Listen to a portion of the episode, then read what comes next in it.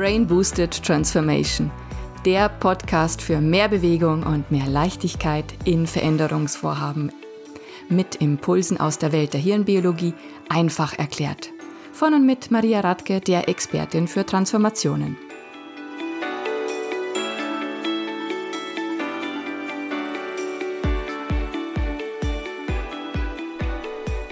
Hallo und herzlich willkommen zu Folge 32 des Brain Boosted Transformation Podcasts. Heutige Folge, die dreht sich ganz um Sprachmuster, hypnotische Sprachmuster. Darum, warum es absolut Sinn macht, auch in Transformationen darüber Bescheid zu wissen, wie wichtig ein ethischer und verantwortungsvoller Umgang damit ist und ich habe euch sieben plus eins Beispiele von Sprachmustern mitgebracht, die in meinen Augen sehr gut dafür geeignet sind, dass sie hilfreich und verantwortungsvoll in Transformation eingesetzt werden. Also es lohnt sich, bis zum Schluss dran zu bleiben. Hypnotische Sprachmuster. Was ist das Erste, was euch dazu einfällt? Was assoziiert ihr damit? Sprachtechniken vielleicht, die bewusst eingesetzt werden, damit man manipuliert, gibt es leider auch. Und ich muss euch wirklich gestehen, dass ich sehr lange überlegt habe, ob und wie ich diese Folge mache. Den Podcast habe ich jetzt schon seit zwei Jahren und das Thema ist schon seit Beginn in meinem Themenbacklog. Was mich bislang abgehalten hat, ist schlicht und ergreifend die Tatsache, dass tatsächlich viele Menschen hypnotische Sprachmuster bewusst nutzen, um andere zu manipulieren oder beziehungsweise irgendwo hinzubekommen, wo sie sie gerne hätten. Und das entspricht nicht meiner Arbeitsethik oder meinem Verständnis von, wie man mit, mit Menschen zusammenarbeitet oder überhaupt mit miteinander umgeht. Wenn man auf Amazon guckt, die Bücher, die, die es dazu gibt, ja, zu den äh, mit Manipulationstechniken, es gibt so viele Bücher, die einem wirklich versprechen, lerne das und du kriegst alle Menschen dorthin, wo du willst. Und also, ihr merkt es, ich da da bleibt mir die Spucke weg, ja. Wenn sich sowas verkauft, dann ähm, gibt es leider immer noch genug Menschen, die wirklich das Heil darin sehen, andere Menschen umzubiegen und das kann es nicht sein. Ich habe mich jetzt entschlossen, euch das Thema hier nochmal vorzustellen, so ein ganz klein bisschen auch durch die Neurobrille auch noch zu betrachten, deswegen, weil wir verwenden Sprachmuster so oder so. Wir verwenden sie ganz automatisch, indem wir mit Menschen sprechen und je mehr wir darüber Bescheid wissen, wie gewisse Muster wirken, desto besser können wir damit umgehen. Wir können bewusster die Sprachmuster einsetzen, so dass wir uns gegenseitig stärken und gemeinsam mit mehr Leichtigkeit und Freude ein Ziel erreichen. Und wir können auch die Muster, wenn wir sie verstehen, wir können auch für uns selber merken, wann denn möglicherweise bewusst oder unbewusst ein Gegenüber von uns ähm, so spricht, dass es uns eigentlich bedrängt oder schadet dann können wir auch besser damit umgehen. Also meine Devise ist, über Zusammenhänge wissen und diese dann bewusst einsetzen oder bewusst damit umgehen. Also ein klein bisschen möchte ich hier auch eine Aufklärungsarbeit leisten und immer mit dem Fokus, es soll in der Transformation helfen und in der Transformation wollen wir gleichwürdig unterwegs sein. Wir wollen uns alle mit unseren unterschiedlichen Fähigkeiten einsetzen und haben im besten Falle hoffe ich doch stark, ein übergreifendes gemeinsames Ziel. Und hier ist sie nun, die exklusive Episode zum Thema Sprachmuster, hypnotische Sprachmuster. Und wie so oft beginne ich mit einer Begriffsbestimmung. Unabhängig davon, wo wir hier jetzt recherchieren zu der Bedeutung von hypnotischen Sprachmustern, wir werden meist auf Erläuterungen stoßen, die davon sprechen, dass das Formulierungen und Sprachtechniken sind, die darauf abzielen, einen hypnotischen Zustand zu induzieren oder das Unterbewusstsein zu beeinflussen. Was den Teil des hypnotischen Zustands angeht, so ist das Coaches und Hypnotherapeuten vorbehalten, die diese Technik wirklich fundiert und qualitätsgesichert gelernt haben, die da drin wirklich gut ausgebildet sind. Und darum soll es in der weiteren Episode nicht gehen.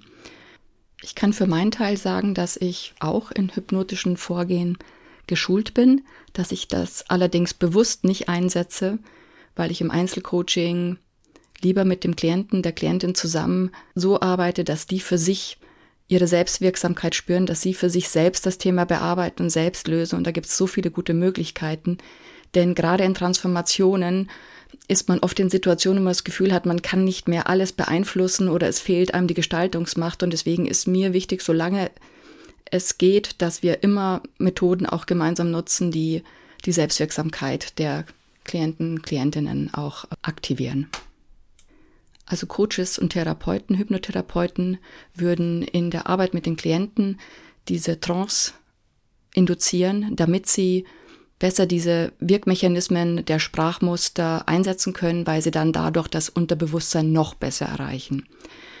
Diese Wirkmechanismen, die ich gleich nenne, die funktionieren allerdings auch ohne diesen Trance-Zustand und werden eben auch im üblichen Sprachgebrauch bewusst oder unbewusst vielfach eingesetzt. Und zwar sind das Suggestionen, Metaphern, Geschichten und eine bewusste Fokussierung der Aufmerksamkeit durch die Aussagen. Das sind bewusste Wiederholungen und ein Framing. Das heißt, dass wir die Information darstellen ähm, und bestimmte Aspekte eben ganz besonders hervorheben, also betonen, positive Aspekte betonen und andere vernachlässigen.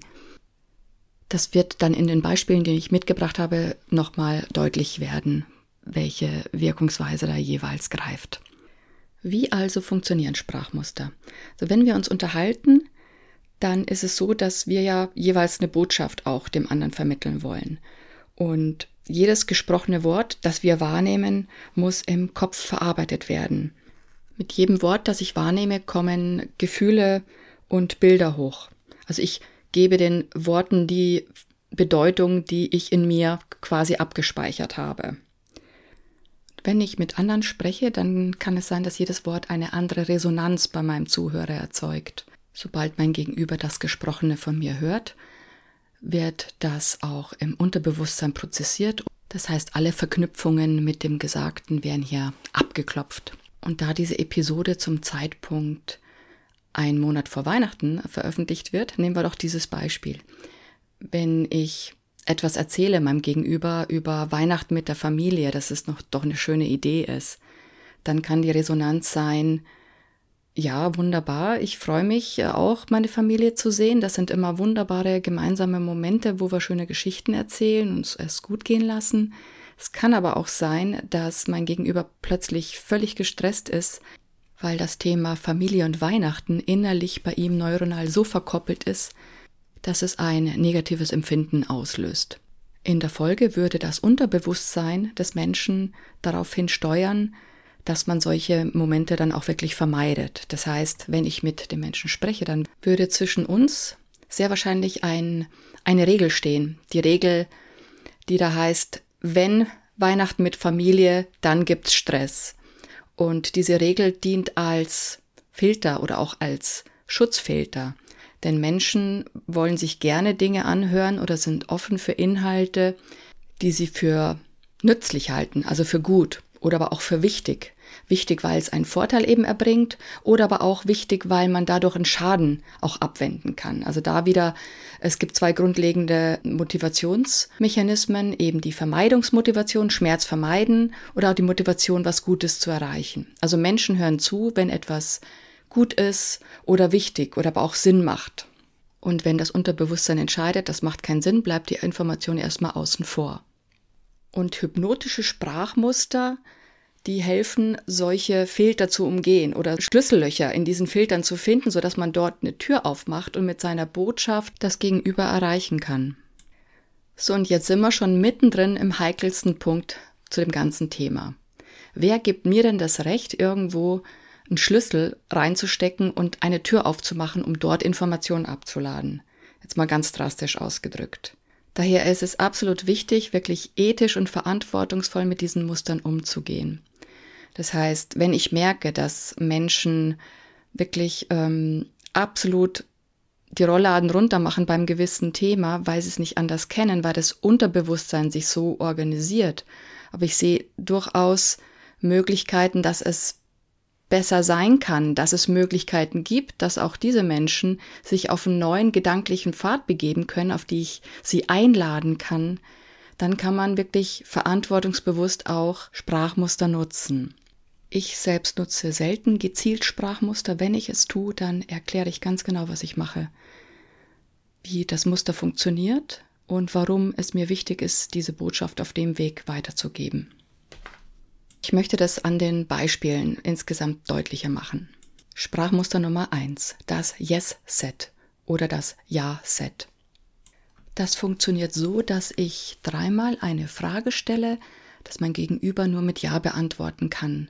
Und das Wirkprinzip ist, dass danach im Prinzip die Tür zu dem weiteren Ja auch gegeben ist. Mein Beispiel für einen verantwortungsvollen Umgang mit dem Yes-Set ist beispielsweise bei einer Retro, wenn man zusammen eine Retro nach einer möglicherweise recht schwierigen Projektphase machen möchte und man hat das Team das sich einfindet im Workshopraum und man stellt drei Fragen, die sich zunächst mal auf die guten Startbedingungen für diesen Workshop beziehen, die ich dann als Facilitator oder Moderator auch sichergestellt habe. Das heißt, ich kann fragen, habt ihr alle einen guten Platz? Habt ihr alle zu trinken? Und könnt ihr alle gut das Arbeitsboard einsehen oder Flipchart oder was auch immer? Dann kommt dreimal das Ja und dann kommt die zentrale Frage. Wollen wir hier eine Retro machen, die uns wirklich die Schlüsselerkenntnisse zeigt, die wir bisher noch nicht erkannt haben. Also diese Fragestellung kann ich ganz gezielt platzieren nach dreimal Ja, auch wenn ich das Gefühl habe, dass die Teilnehmer ein bisschen retromüde sind und auch vielleicht gar nicht mehr dran glauben, dass wirklich gute Ergebnisse erarbeitet werden können. Ein weiteres Beispiel wäre, wenn ich merke, dass ein Team dazu neigt zu vergessen, was sie alles drauf haben, was sie alles schon bewältigt haben, wenn immer wieder die Herausforderungen, die Unwidrigkeiten des Tages überhand gewinnen und sie wirklich vergessen, wozu sie in der Lage sind, also ihre eigentlichen Stärken immer wieder in den Hintergrund schieben. Dann wäre drei Fragen, die mit Ja zu beantworten wären, dass man sich vorher überlegt, in welchen Situationen hat das Team wirklich ihre Fähigkeiten, ihre Kompetenz gezeigt und ausgelebt und dass man dann in Frageform eben formuliert. Habt ihr Herausforderung X gut gemeistert? Ja. Habt ihr im Projekt B es geschafft, kreativ auf komplett neue Lösungen zu kommen? Ja. Habt ihr es geschafft, die Auslieferung, obwohl es auf der Kippe stand, trotzdem noch zu schaffen? Ja. Werdet ihr in dem aktuellen Thema Y auch auf kreative, gute Ideen kommen, mit dem ihr das Thema gut ausrollen könnt, ohne euch über Gebühr zu beanspruchen? Ja. Also was ihr merkt in diesen Beispielen, das ist, dass die ersten drei Fragen darauf abzielen, die Ausgangsvoraussetzungen positiv zu bestärken und auch die Kompetenzen der, derjenigen auch in Vordergrund zu heben. Und dann auf die eigentliche Frage, die vielleicht ein bisschen eine Herausforderung beschreibt, dann auch eine grundsätzliche Bereitschaft und Offenheit, auch da offen und kreativ ranzugehen, zu erzielen. Ein Negativbeispiel und äh, Manipulation wäre, wenn man drei Fragen stellt, die völlig, also die mit dem Thema nichts zu tun haben, also vielleicht auch allgemeiner Natur, wo die Teilnehmer mit Ja antworten müssen und dass man dann als vierte Frage etwas stellt, was aber unangenehm ist und sich aber sich so ein Ja einholt zu einem Thema, was man den Leuten dann aber aufzwingt. Das ist definitiv nicht verantwortungsvoll genutzt. Sprachmuster Nummer zwei wären Wörter wie vielleicht, möglicherweise, wahrscheinlich, und diese kann ich in Transformation oder Veränderungsvorhaben als Einladungswörter verwenden. Also das heißt, wenn ich Teilnehmer habe, Kollegen, die aufgrund ihres inneren Regelwerks im Unterbewusstsein sich etwas überhaupt gar nicht vorstellen können. Also diese Vision können wir niemals nicht erreichen oder das schaffen wir mit unseren Ressourcen niemals nicht, ja. Und es gibt genug Hinweise dafür, dass es durchaus zu schaffen ist, weil andere Teammitglieder das sehen, dass es durchaus mehr möglich ist oder auch du selber siehst, da gibt es Möglichkeiten und ihr auch dran glaubt. So.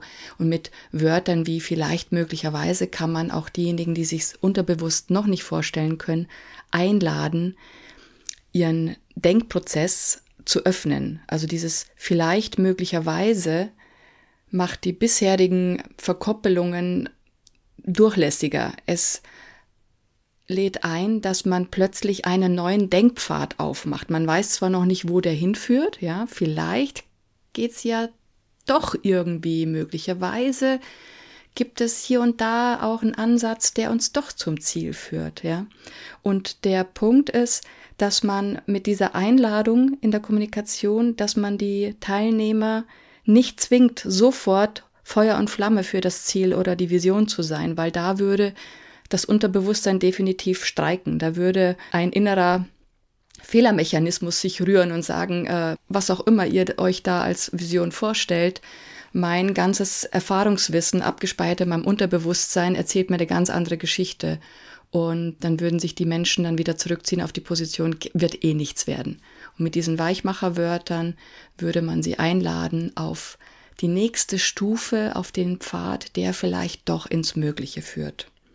Das Gehirn liebt Optionen, es liebt Möglichkeiten und wenn sich da in den neuronalen Verkettungen plötzlich etwas Neues ähm, auftut, ja, plötzlich doch eine kleine Möglichkeit mit neuronal verschaltet, dann kann das über die Zeit mit Wiederholungen immer stärker und immer stärker werden. Mit dem Wort vielleicht kann ich auch bewusst die Aufmerksamkeit in eine Richtung lenken. Geht es zum Beispiel darum, ein neues Tool einzusetzen und Mitarbeiter sind toolmüde oder man ist definitiv davon überzeugt, dass es wirklich dauerhaft einen großen Vorteil für den Mitarbeiter bringt, auch eine Arbeitsentlastung, dann kann ich sagen, wenn du das verwendest, vielleicht wirst du über die Zeit merken, wie sehr sich dein Arbeitsalltag entspannt. Das heißt, das ist eine Einladung, vielleicht wirst du es merken. Ich lade auch mein Gegenüber ein, sich das vorzustellen, dass man es merkt, dass man die Aufmerksamkeit dort bewusst hinlenkt, aber ich lasse auch die Möglichkeit, dem Gegenüber zu sagen, vielleicht merkt das aber auch nicht. Also das heißt, aus dem vielleicht, vielleicht wirst du merken, ja, oder vielleicht aber auch nicht. Das heißt, mein Gegenüber hat dann immer noch die Möglichkeit, für sich zu sehen, zu erkunden, zu entscheiden, welchen Pfad man da einschlägt. Sprachmuster Nummer drei die Wenn-Dann-Verknüpfung. Wir haben die Verknüpfung schon bei dem Weihnachtsbeispiel gehört. Wenn Weihnacht mit Familie, dann Stress im Negativbeispiel. Und wir alle Menschen haben solche Ver Verknüpfungen in uns gespeichert und wir können diese aber auch bewusst einsetzen, wenn wir wirklich davon überzeugt sind, dass diese Verknüpfung Sinn macht. Beispiel. Wenn wir unser Kanban-System, wenn wir da bewusst Work in Progress Limits nutzen, dann hilft es uns, einen besseren Durchfluss der Arbeit im System zu erreichen. Es hilft uns grundsätzlich, schützt uns vor Überlastung aus der Arbeit am Kanban-System und es hilft uns, auf die Prioritäten zu fokussieren. Was ich beispielsweise nicht sagen würde, ist, wenn ihr WIP-Limits im Kanban-System nutzt, dann wird euer Leben einfacher oder dann wird alles insgesamt einfacher. Warum? Weil meiner Erfahrung nach das Kanban-System als solches isoliert gesehen, dafür stimmt diese Aussage, aber ich kann diese Aussage nicht treffen, ob es den Teams dann wirklich besser geht, so pauschal ausgedrückt, weil da noch ganz andere Rahmenbedingungen gelten, die ich gar nicht kennen kann oder muss.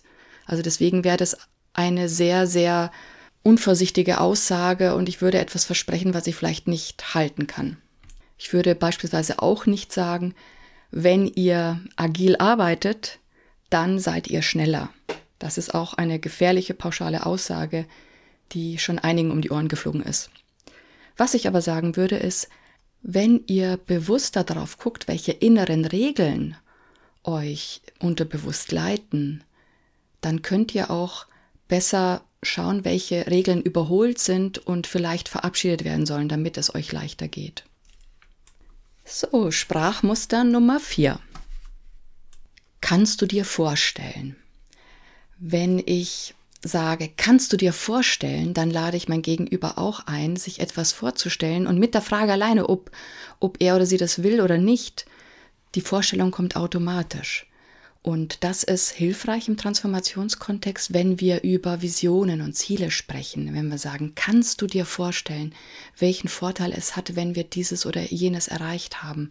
Und dieses Sprachmuster, das benutzen wir ja ohnehin oft, wenn wir von einer Sache begeistert sind und andere da auch davon begeistern wollen. Wie zum Beispiel, kannst du dir vorstellen, wenn wir im Urlaub sind, dann können wir den halben Tag im Pool schwimmen oder so. Ne? Das ist etwas sehr, sehr Natürliches und wir können das ganz bewusst und gezielt auch einsetzen in Veränderungsvorhaben, um wirklich die Vorstellungskraft zu aktivieren und andere Leute einzuladen, sofort sich vorzustellen, wie es wäre, wenn die Vorteile dessen schon umgesetzt wären. Kannst du dir vorstellen, wie die KI viel unserer Arbeit übernimmt, die Routinetätigkeiten sind, die uns eh keinen Spaß mehr machen, sodass wir uns zukünftig viel mehr auf die kreativen und technologisch herausfordernden Aufgaben machen können. Wenn ich frage, kannst du dir das vorstellen und die Menschen stellen sich das direkt vor, dann ist das im Nervensystem schon so, als wäre es jetzt direkt vorhanden. Ich habe eine Folge zum Thema Visionen auch aufgezeichnet und da kann man nachlesen, was es mit dem Nervensystem macht, wenn man sich etwas vorstellt. Das Gehirn unterscheidet nämlich nicht zwischen Zukunft und heute, dann werden schon die neuronalen Netzwerke auch aktiviert, die dafür notwendig sind, um genau das Zukunftsbild auch zu realisieren. Also das ist wie so ein, ein Boost tatsächlich im wahrsten Sinne des Wortes, wenn, wenn sich die Menschen schon die Vorteile der Zukunft vorstellen. Und wenn man diese Muster bewusst einsetzt, dann ist die Vorbereitung auch extrem wichtig. Das heißt also, ich mir wirklich überlege, was sind denn eigentlich die Vorteile, die wirklichen wahren Vorteile, ähm, die ich guten Gewissens auch teilen kann oder wo ich die anderen einladen kann, sich das vorzustellen. Auch hier wieder Fokus auf verantwortungsvoll sich vorbereiten, verantwortungsvoll nutzen und es als Einladung nutzen. Sprachmuster Nummer 5. Je mehr, desto. Mit der Kommunikationsstruktur je mehr, desto spiegel ich einen Einwand. Das heißt, ich merke, mein Gegenüber hat einen gewissen Einwand oder es gibt einen Widerstand und den Widerstand kann ich aufgreifen. Also ich beginne jetzt direkt mal mit dem Negativbeispiel, was ich nicht empfehle, was man auch oft von Verkaufsgesprächen sieht. Je mehr Sie an den Produkteigenschaften zweifeln, desto eher werden Sie erkennen, dass es genau das Richtige für Sie ist. Also was ist hier passiert? Mir tut der Satz richtig weh. Also man erkennt den Widerstand, der Kunde zweifelt an den Produkteigenschaften, man greift den Widerstand auf und äh, formuliert es so, dass man sagt, und desto eher werden Sie erkennen, dass es doch das Richtige ist. Indem man den Widerstand aufgreift, macht man ihn kleiner. Das wollen wir so nicht nutzen. Wie wir es sinnvoll nutzen können in Transformation ist folgendermaßen. Zum Beispiel, man hat ein Innovationsteam und man steht sich mit unterschiedlichen Vorstellungen ein bisschen im Weg und es haben sich hier und da schon innere Widerstände bei den Leuten ergeben. Kann man, wenn man diesen Prozess begleitet, kann man da durchaus sagen, je mehr ihr Widerstände spürt und euch damit im Weg steht, desto lohnenswerter ist es, dran zu bleiben, das zu überwinden und sich gemeinsam neu einzuschwingen. Und das sage ich jetzt aus voller Überzeugung, weil in Innovationsteam, das ist ziemlich häufig, dass man sich hier und da mal äh, gegenseitig in unterschiedliche Richtungen zieht und äh, dieses gemeinsame Widerstände überwinden, das bringt die meisten auf eine neue Ebene und auf eine neue Perspektive und das eröffnet neue Möglichkeiten. In dieser Konstellation würde ich das definitiv auch so anwenden. Sprachmuster Nummer 6. Tu mal so, als ob. Tu mal so, als ob kann ich gezielt in Transformation und großen Veränderungsvorhaben einsetzen, wenn ich merke, dass sehr viele einschränkende Rahmenbedingungen da sind oder dass Menschen sehr, sehr gerne nicht weiterdenken in Möglichkeiten, weil gewisse Rahmenbedingungen einfach nicht gegeben sind, wie zum Beispiel nicht ausreichend Budget, ein Produkt zu vermarkten oder man ist auf eine fachliche Expertise von genau einem Menschen angewiesen und der ist gerade nicht verfügbar. Dann kann man fragen, tu mal so, als ob die Vermarktung ganz ohne Geld möglich wäre tu mal so, als ob ihr auf andere Lösungen gekommen seid und nicht auf diese Expertise von dem einzelnen Menschen angewiesen wart und ihr seid weitergekommen. Das heißt, ich lade mein Gegenüber ein, einen neuen Denk- und Lösungsraum aufzumachen, also an diesen einschränkenden Gedanken vorbeizugehen und auf neue Lösungen zu kommen. Nicht selten kommen da wirklich verblüffende kreative Ansätze raus. Was ich damit aber nicht äh, zum Ausdruck bringen möchte, ist, dass man alles ohne Geld oder ohne ausreichende Ressourcen schafft. Es ist schon wichtig, dass man gute, gesunde Rahmenbedingungen in Organisationen hat, sodass das Team gut arbeiten kann. Manche hinderliche Gedanken hindern allerdings zu früh und zu schnell und es ist lohnenswert, mit einem Tu mal so als ob einfach mal einen neuen Gedankenrahmen aufzumachen und zu gucken, was können wir denn noch herausfinden? Welche Wege lassen sich noch finden, wenn wir uns eben nicht von diesem einzelnen Gedanken an die Kandare binden lassen. Sprachmuster Nummer 7. Erlaube dir. Wenn ich dieses Sprachmuster nutze, dann ist das auch eine Einladung an mein Gegenüber. Eine Einladung an mein Gegenüber, sich selbst zu erlauben, etwas anders zu tun, anders zu denken. Unser Gehirn mag es gern logisch und strukturiert, mag auch gerne alles richtig zu machen. Und wenn wir unbewusst das Gefühl haben oder ein Regelwerk folgen, was uns immer wieder äh, ähm, das Gefühl gibt, wir machen die Dinge richtig, dann wollen wir auch dabei bleiben. Ne? Und manchmal kommen wir aber mit den alten Regeln an unsere Grenzen. Beispiel. Wenn wir in der Organisation gewohnt sind, beispielsweise Produkte nach einer hundertprozentigen Qualitätssicherung auszurollen und wir nun anfangen, mit einem MVP-Ansatz zu arbeiten oder Prototypen mehr einzusetzen, das heißt, wir rollen diese frühzeitigen Entwicklungen viel früher aus, um viel schneller Kundenfeedback zu generieren, um daraus zu lernen. Und so kann das unbewusste innere Regelwerk kann dazu führen, dass, dass man sich das nicht erlaubt, weil man einfach gewohnt ist, immer erst die Produkte auszurollen, wenn sie 100% perfekt sind. Das ist aber vielfach überholt in manchen Unternehmenskontexten. Also es lohnt sich wirklich viel, viel früher rauszugehen mit Entwicklungen und sich das Feedback schnell reinzuholen und auch vom Kunden, vom Markt zu lernen. So, und viele haben das eben fest in sich installiert, dass sie sich scheuen, frühzeitig rauszugehen. Und da kann man sagen, erlaube dir, das in der frühen Variante schon an den Kunden zu geben und von den Ergebnissen viel, viel schneller und äh, viel nützlicher zu lernen. Und diese Einladung ist eben kein Du musst oder es ist jetzt notwendig und keine Pistole, die wir da dem Gegenüber auf die Brust setzen, sondern es ist eine Einladung, dass sie sich das selbst erlauben und sich selbst eingestehen, ja, diese innere Regel, die ist jetzt nicht mehr zeitgemäß und ich suggeriere jetzt meinem Unterbewusstsein, ja, es ist jetzt Zeit, mal früher loszugehen. Das waren jetzt sieben Sprachmuster mit Beispielen von einem verantwortungsvollen Einsatz, also nach meinem Empfinden im Transformationsumfeld. Und ich habe ja eingangs auch gesagt, ich habe sieben Sprachmuster plus eins. Und das plus eins ist jetzt die Metapher. Die Metapher ist nochmal besonders erwähnenswert, weil sie erstens sowieso sehr, sehr häufig unbewusst oder einfach äh, spielerisch intuitiv genutzt wird, gerade in der Kommunikation von neuen Zielen, von neuen Projekten, die man vorhat, von Visionen. Es gibt Menschen, zu denen zähle ich mich auch. Ich mag einfach Geschichten, mein Gehirn liebt Geschichten, die sehr, sehr gerne einfach aus ihrer eigenen Erfahrung Geschichten erzählen, um gewisse Sachverhalte deutlich zu machen. Und nicht umsonst boomt gerade auch das Thema Storytelling. Da geht es um nichts anderes als Metaphern und Geschichten erzählen. Mit Storytelling können die Leute einfach viel, viel besser resonieren, direkt andocken.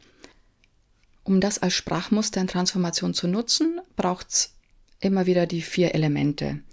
Es braucht ein Identifikator in der Geschichte, also derjenige, der die Geschichte erlebt oder dem das widerfahren ist. Es braucht eine Problemschilderung, die Herausforderung. Es braucht einen Lösungsansatz und das positive Ergebnis.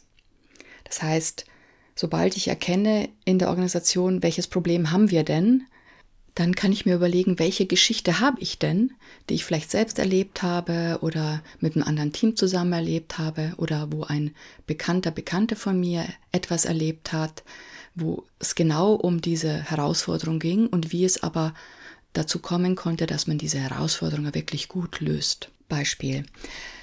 In einer Organisation geht es ja gerade im agilen Umfeld darum, dass man auch Community of Practices aufsetzt und äh, dadurch auch Wissen teilt, sich gegenseitig stärkt und wenn man das zum ersten Mal macht, dann gibt es üblicherweise immer wieder eine Herausforderung, dass man zu stark drüber sich unterhält, was sind denn die Regularien, wie treffen wir uns, was ist der Rhythmus, was sind die Regeln, woran wollen wir uns orientieren? Und was ist die Bedingung, müssen alle da sein oder nicht. Und das ist einerseits gut, wenn man einen klaren Rahmen hat, aber die Herausforderung ist, dass man sich gerne oft im Anfang direkt damit ausbremst. wenn ich in einer Organisation bin und ich sehe das Problem, ja, in der Community of Practice, dass, dass man da nicht von der Stelle kommt, weil man ja zu vertieft ist in diese, diese Grundsatzdiskussionen, dann kann ich eben erzählen von meiner Geschichte, wie ich in einer anderen Organisation gemerkt habe, wie es äh, der Community of Practice Gruppe ging, wie ihnen das zwar wichtig war, den Rahmen zu schaffen und dass es natürlich auch äh, grundsätzlich hilfreich ist, aber dass es eben ausgebremst hat.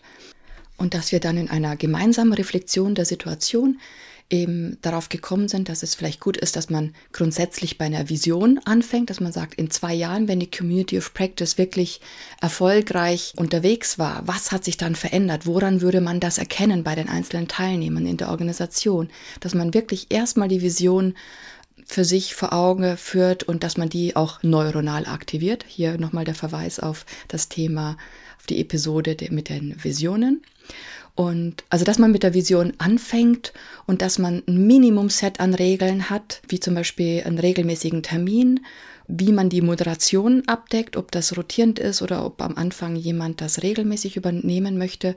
Und vor allem, dass es wichtig ist, dass alle freiwillig dabei sind und die, die da sind, sind immer die richtigen Menschen, die da sind und mit denen arbeitet man und die, die nicht da sind, das ist auch okay. Also kein Zwang, unbedingt immer überall dabei sein zu müssen, sodass die ganze Sache erstmal überhaupt in Bewegung kommt. Und so hat sich dann auch in dem Beispiel, hat sich dann die Community of Practice selbst in Bewegung gesetzt und äh, siehe da, nach einer Retro von äh, nach drei Monaten konnte man erkennen, dass man automatisch auf dem Weg zur Vision war, dass man für sich unterwegs auch nochmal ein bisschen die Regeln fein getunt hat, da wo es hilfreich war. Und das aber das Wichtigste, diese Bewegung, dieses Gemeinsame und äh, sich freuen, wenn man an Sachen arbeitet. Und dass es auch okay ist, wenn nicht immer alle dabei sind dass da insgesamt eine sehr, sehr gute Atmosphäre entstanden ist. Und wenn man das erzählt in einer Organisation, die gerade damit zu kämpfen hat, gerade Menschen, die sich ja in einer Community of Practice reinhängen, die das zum Laufen bringen wollen, dann können die an dieser Geschichte andocken. Und dadurch, dass ich das in einer Geschichte erzähle, ist es so, dass die sich nicht persönlich angegriffen fühlen in ihrem Vorgehen. Also sie können Verhalten und Maßnahmen von außen beobachten. Sie können für sich selbst entscheiden, was macht für uns Sinn, können das für sich übernehmen. Das ist dann eben eine freiwillige, bewusste Entscheidung und nichts Aufgezwungenes. Und vor allem fühlen sie sich nicht in sich und ihrem Vorgehen kritisiert. Unser Gehirn mag das sehr, sehr gerne, wenn man einfach andere beobachtet, wie die das gut machen, was wirklich hilft. Also das Beobachtungslernen und lernt von Mustern, die sich auch woanders sehr, sehr gut bewähren. Also insofern dieses Storytelling, Geschichten, Metaphern, das kann ich jedem wärmstens nur ans Herz legen, weil man dadurch wirklich sehr lebendig, sehr menschlich auch Sachverhalte erzählen kann. Und vor allem ist es so, es wird auch deutlich, dass gewisse Herausforderungen einfach ziemlich typisch sind in unterschiedlichen Organisationen und dass man nicht die einzige Organisation ist, die genau diese Herausforderungen hat. Und das bringt auch wieder viel, viel mehr Verständnis für sich und für die Themen als solches.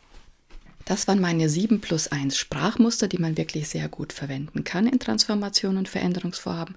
Und ihr merkt, ich wiederhole das jetzt, glaube ich, zum dritten oder vierten Mal, aber das Gehirn liebt Wiederholungen.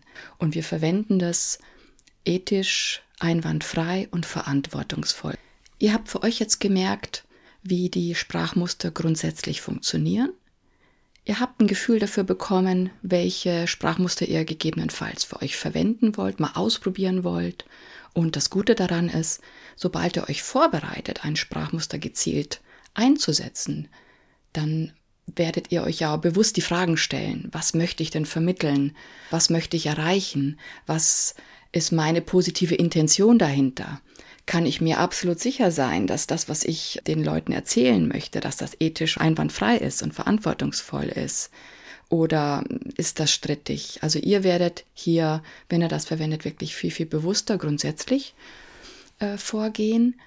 Und ihr werdet auch ein gutes Gefühl dafür entwickeln, was gut einsetzbar ist und was nicht. Und wie gesagt, ich kann es euch nur empfehlen, dass ihr auch immer auch transparent macht, dass ihr Sprachmuster verwendet. Und grundsätzlich habt ihr jetzt auch ein Gefühl dafür, wie andere Menschen auch zum Teil bewusst oder auch unbewusst Sprachmuster anwenden. Und ihr könnt für euch jetzt auch beobachten, wie das wirkt. Wenn andere etwas sagen und ihr könnt ein Sprachmuster erkennen, wie wirkt das auf euch? Gibt es euch Möglichkeiten? Hilft es euch, offener und freier zu denken, in Richtung Lösungen zu denken? Oder bedrängt es euch? Schubst es euch auf einen gedanklichen Pfad, wo ihr euch nicht wohlfühlt? dann solltet ihr das auch zur Sprache bringen. Beobachtet bitte, was anderer Leute Sprachmuster mit euch machen und hinterfragt es. Ja, also gerade solche Dinge wie Wiederholungen, Wiederholungen oder das Ja-Set, die da so immer wieder das, die, das Ja als Bestätigung einfordern. Ja, wenn ihr das merkt, dann fragt euch, das, was da gerade von mir gefragt wird, da wo ich gerade mein Ja dazu gegeben habe, ist das wirklich das, was ich will? Tut das mir gut, tut es meinem Umfeld gut und tut das dem größeren Ganzen? Also geht damit wirklich achtsam und bewusst um. Ihr könnt sehr viel aus den Mustern lernen, wenn ihr sie selber anwendet oder auch wenn andere sie so anwenden, dass ihr euch nicht gut fühlt. Im Übrigen kann ich das jedem auch nur mal empfehlen, das bewusst wahrzunehmen, wie es wirkt, wenn die Sprachmuster einen eher belasten. Ja. Weil wenn ihr das einmal körperlich gespürt habt, dann werdet ihr euch auch der Macht von Sprachmustern bewusst und werdet die sehr wahrscheinlich noch viel weiser einsetzen. Bleibt noch zu erwähnen, dass es gibt, ich weiß nicht wie viel zig Sprachmuster. Ich habe jetzt wirklich einen kleinen Anteil nur genannt, den ich persönlich sinnvoll anwendbar und hilfreich anwendbar finde in Transformationen ich habe bewusst einige typische, die auch gerne in Verkaufsgesprächen verwendet werden, nicht aufgenommen, weil ich eben, also ich bin da bei solchen Sachen, das merkt ihr, ich bin da übervorsichtig. Mir ist es wichtig, dass ihr grundsätzlich um die Wirkprinzipien wisst und diese dann auch hilfreich einsetzt, wenn ihr das wollt. In diesem Sinne wünsche ich euch eine gute Kommunikation, eine schöne transformative Zeit und freue mich auf die nächste Folge mit euch. Eure Maria.